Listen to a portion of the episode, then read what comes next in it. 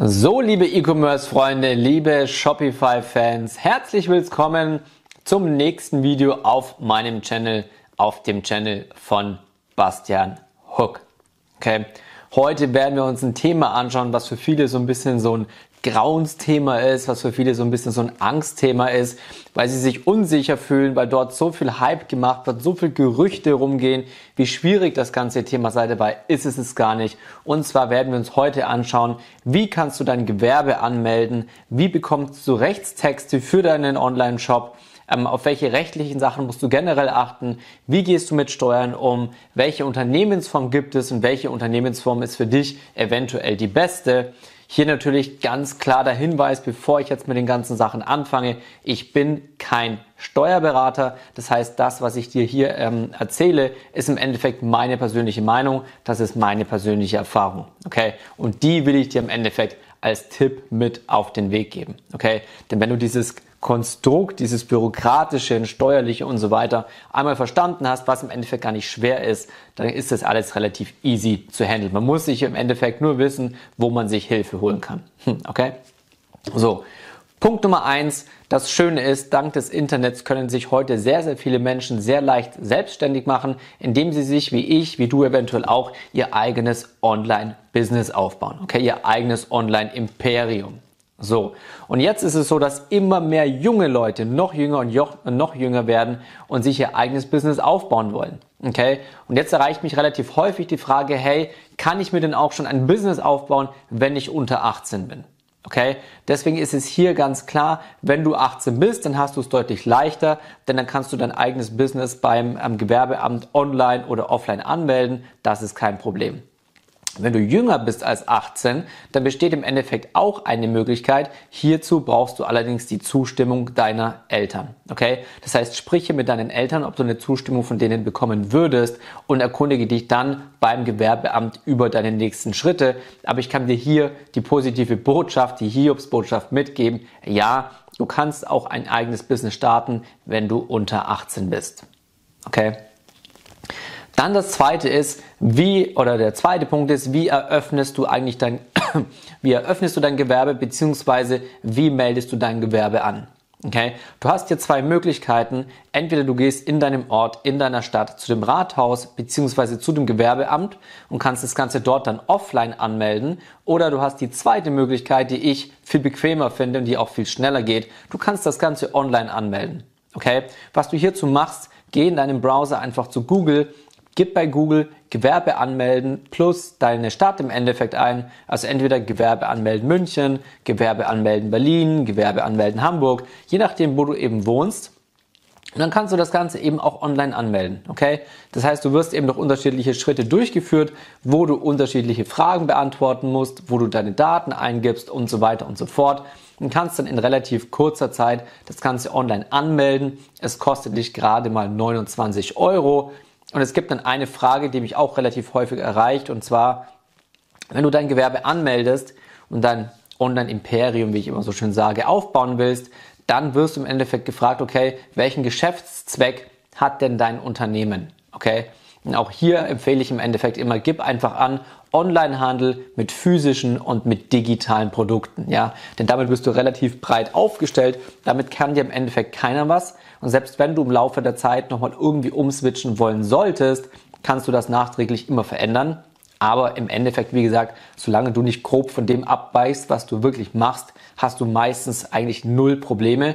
Das zweite ist, ich meine, das Finanzamt, Gewerbeamt und die ganze Bürokratie in Deutschland hat im Endeffekt ja nur einen Sinn. Okay, der Staat bzw. das Finanzamt wollen, dass du Steuern zahlst. Okay, solange du die Steuern zahlst und jetzt in deinem Zweck nicht irgendwas komplett anderes drinsteht als das, was du eigentlich tust, ist denen das relativ schnuppe. Okay? Die rücken dir eher auf die Pelle, wenn du keine Steuern zahlst, als wenn du ein bisschen was anderes machst, als da drin steht. Aber wie gesagt, Handel mit digitalen und physischen Produkten, da bist du einfach breit aufgestellt. Okay? Der nächste, der dritte Punkt ist deine Unternehmensform. Okay? Viele Leute und so auch ich damals am Anfang überlegen, hey, soll ich mit einem kleinen Gewerbe anfangen oder soll ich mit einem normalen Gewerbe anfangen? Und der Unterschied ist im Endeffekt, ohne jetzt zu krass in diesen ganzen Steuerbereich reinzugehen, weil sonst wird es eventuell zu langweilig für dich. Wenn du, ähm, klein, wenn du ein Kleingewerbe hast, dann ist es so, dass auf alles, was du verkaufst, auf deine Umsätze, musst du praktisch die Umsatzsteuer nicht an das Finanzamt abgeben. Okay? Beispielsweise, du verkaufst ein Produkt für 120 Euro, davon sind 20 Euro Umsatzsteuer. Wenn du Kleingewerbetreibender bist, musst du diese 20 Euro Umsatzsteuer nicht an das Finanzamt abgeben. Okay? Wo ein Vorteil ist, ist natürlich auch ein Nachteil. Denn der Nachteil ist, alle Ausgaben, die du praktisch für dein Business hast, zum Beispiel Werbeanzeigen, wenn du irgendwelche Designs kaufst, wenn du dir einen Laptop kaufst, ganz egal, alle Ausgaben, die mit deinem Business zu tun haben, die du praktisch als Kosten ähm, ansiehst oder ansetzt, da bekommst du die Mehrwertsteuer gleichzeitig auch nicht zurück. Weil das Finanzamt sagt, okay, wenn du deine Sachen verkaufst und uns die Mehrwertsteuer dafür nicht abführen musst oder nicht abgeben musst, dann geben wir dir aber auch nicht die Mehrwertsteuer zurück, wenn du Sachen für dein Business einkaufst. Okay? Beispiel, du würdest dir einen neuen Laptop kaufen für dein Business, dann ist es so, dann wäre das eine Ausgabe im Endeffekt, die mit deinem Business zu tun hat. Du kannst das als Kosten ansetzen und du würdest, wenn du ein normales Gewerbe hättest und kein Kleingewerbe, dann würdest du hier die Mehrwertsteuer wieder für deinen Aufwand zurückbekommen. Das heißt, du würdest nicht 1200 Euro für den Laptop zahlen, sondern 200 Euro Umsatzsteuer zurückbekommen und nur noch 1000 Euro zahlen. Okay? Und das ist im Endeffekt das, was normales Gewerbe macht, okay? Beim normalen Gewerbe machst du Umsatz, du machst Verkäufe, musst die Mehrwertsteuer, die Umsatzsteuer an das Finanzamt abgeben und bekommst dafür aber vom Finanzamt überall, wo du Dinge einkaufst, wo du Aufwendungen für dein Gewerbe hast, die Umsatzsteuer zurück. Okay? Und dementsprechend empfehle ich immer, wie gesagt, das ist nur meine persönliche Empfehlung, direkt mit einem normalen Gewerbe anzufangen. Warum? Du hast einen weiteren Vorteil. Wenn du dir ein Coaching holst, wenn du dir einen Kurs holst, wenn du im Endeffekt in dich selbst investierst, kriegst du auch hier direkt deine Umsatzsteuer in der Regel wieder zurück. Okay, gerade auch beim Coaching. Coaching wird sehr wahrscheinlich deine erste Investition in dich selbst sein, damit du E-Commerce, Print und Demand und alles, was dazugehört, Online-Marketing, Ads schalten und so weiter professionell lernst. Wenn du dort investierst, kannst du dir direkt die Umsatzsteuer in der Regel vom Finanzamt wiederholen. Warum? Weil es mit deinem Business zu tun hat. Okay. Der nächste Punkt ist das Thema Geschäftskonto. Okay, es ist in der Regel nicht verpflichtend, dass du ein Geschäftskonto hast, aber ich finde es einfach viel, viel besser. Okay, trenne private Ausgaben und ein privates Konto und dein Geschäftskonto. Ja, auf der einen Seite ist es einfach so ein Mindset-Ding. Wenn du ein eigenes Geschäftskonto schon mal eröffnest, dann triggert dich das insgesamt schon mal viel mehr Richtung, hey, ich baue mir jetzt wirklich mein eigenes Business auf, versus, ah, ich habe irgendwie so ein Konto, da habe ich alle privaten Einnahmen, Ausgaben alle geschäftlichen und vermischt es so. Okay, das ist kein separates, kein separater Business-Gedanke, sage ich mal. Plus, du hast es natürlich viel, viel übersichtlicher. Du siehst ganz genau, wie viel Geld hast du auf deinem Geschäftskonto. Das ist nicht vermischt mit irgendwelchen privaten Angelegenheiten. Das heißt, du siehst im Endeffekt, okay, wächst mein Cash, wächst mein, ja, mein, mein, mein Unternehmenswert, nicht der Unternehmenswert, aber im Endeffekt das, was du eben an Geld in deinem Unternehmen liegen hast. Ja, weil das Geld, was du in deinem Unternehmen liegen hast oder für dein Unternehmen verwendest, hast du nur auf deinem Geschäftskonto. Okay? Jetzt hast du zwei Möglichkeiten und beide sind für den Anfang gleichermaßen fein. Du kannst entweder ein Online-Konto, ein Online-Geschäftskonto eröffnen, zum Beispiel bei N26 oder bei der Pentabank. Ähm, kannst du beides machen. Ähm, Im Endeffekt, wenn du ein normales Gewerbe hast, kann, reicht auch N26. Wenn du jetzt eine UG zum Beispiel gründen würdest, dann müsstest du im Endeffekt zur Pentabank gehen. Also das ist ähm, eine, eine ähm, Gesellschaft mit begrenzter Haftung im Endeffekt. Unternehmergesellschaft mit begrenzter Haftung. Das unterstützt N26 nicht. Wenn du aber ganz klassischen Handel betreibst, ein ganz normales Gewerbe betreibst, kannst du auch zu N26. Okay? Ich finde es trotzdem immer noch ein bisschen vorteilhafter, wenn du zum Beispiel bei der Sparkasse, bei der Commerzbank oder bei irgendwelchen von den klassischen Banken bist. Warum? Weil du im Zweifelsfall, wenn irgendwas ist, viel, viel schneller und besseren Support hast. Okay, zahlst du in der Regel 8, 9 Euro pro Monat aber im Vergleich zu dem, was du eben mit deinem eigenen Business auch wirklich einnimmst, ist es einfach ein verschwindend geringer Betrag. Okay? Also wie gesagt, Geschäftskonto sowohl online als auch offline möglich. N26 und Pentabank versus eben die ganz normalen. Wie gesagt, ich empfehle dir, also ich persönlich finde Commerzbank tatsächlich sogar am besten. Ähm, genau. Dementsprechend kannst du für dich frei entscheiden. Viel falsch machen kannst du nicht. Nächster Punkt, Punkt 5, ist das Thema Rechtstexte. Okay? Viele Leute zerbrechen sich schon den Kopf, bevor sie überhaupt einen Online-Shop haben, wo sie den Text für ihr Impressum, für ihren Widerspruch, für die AGBs, Datenschutz und so weiter herbekommen. Okay? Und da hast du zwei Möglichkeiten. Entweder du gehst zu E-Recht24 oder was ich noch deutlich besser finde, du gehst zum Händlerbund. Ja, beim Händlerbund kannst du die niedrigste, ja, die niedrigste Mitgliedschaft im Endeffekt nutzen, die sehr, sehr wenig kostet. Und dann gehst du einfach auch durch ein paar Fragen durch online und bekommst dann innerhalb weniger Minuten komplett fertige Rechtstexte für deinen Online-Shop ausgespuckt. Also im Endeffekt super, super easy. Das ist ein Mega-Service, den Händlerbund da bietet. Nächster Punkt ist die sogenannte VAT Umsatzsteuer-Identifikationsnummer. Und wenn du noch nie ein Gewerbe eröffnet hast, überlegst du dir wahrscheinlich, hey, brauche ich die eigentlich wirklich? Brauche ich die nicht? Wo muss ich die beantragen und wieso brauche ich die überhaupt? Im Endeffekt ist es dazu da, dass wenn du europaweit Handel betreibst, dann solltest du eben genau diese Umsatzsteueridentifikationsnummer haben.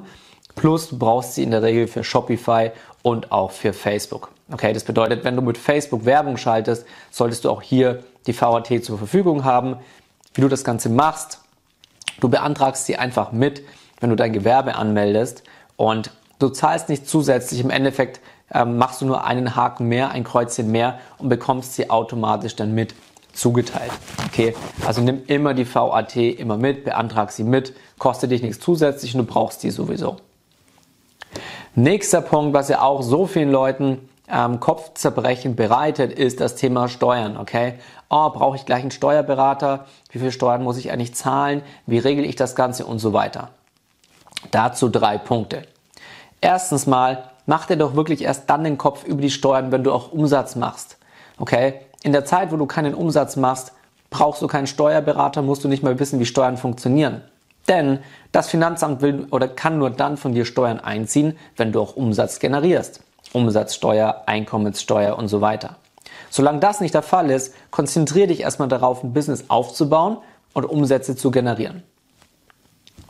Nächster Punkt ist, wenn du ein Business anmeldest, wenn du Gewerbe anmeldest, dann kannst du, nagel mich jetzt hier nicht zu 100% fest, weil ich nicht mehr im Kopf habe, ob es drei oder sechs Monate sind, kannst du schon drei oder sechs Monate, by the way, gewerblich tätig sein, ohne ein Gewerbe angemeldet zu haben und dieses Gewerbe dann rückwirkend anmelden. Okay, das heißt, auch rückwirkend kannst du dann praktisch die Umsatzsteuer abführen oder nicht, je nachdem, ob du Kleinunternehmer bist oder normales ähm, Gewerbe machst.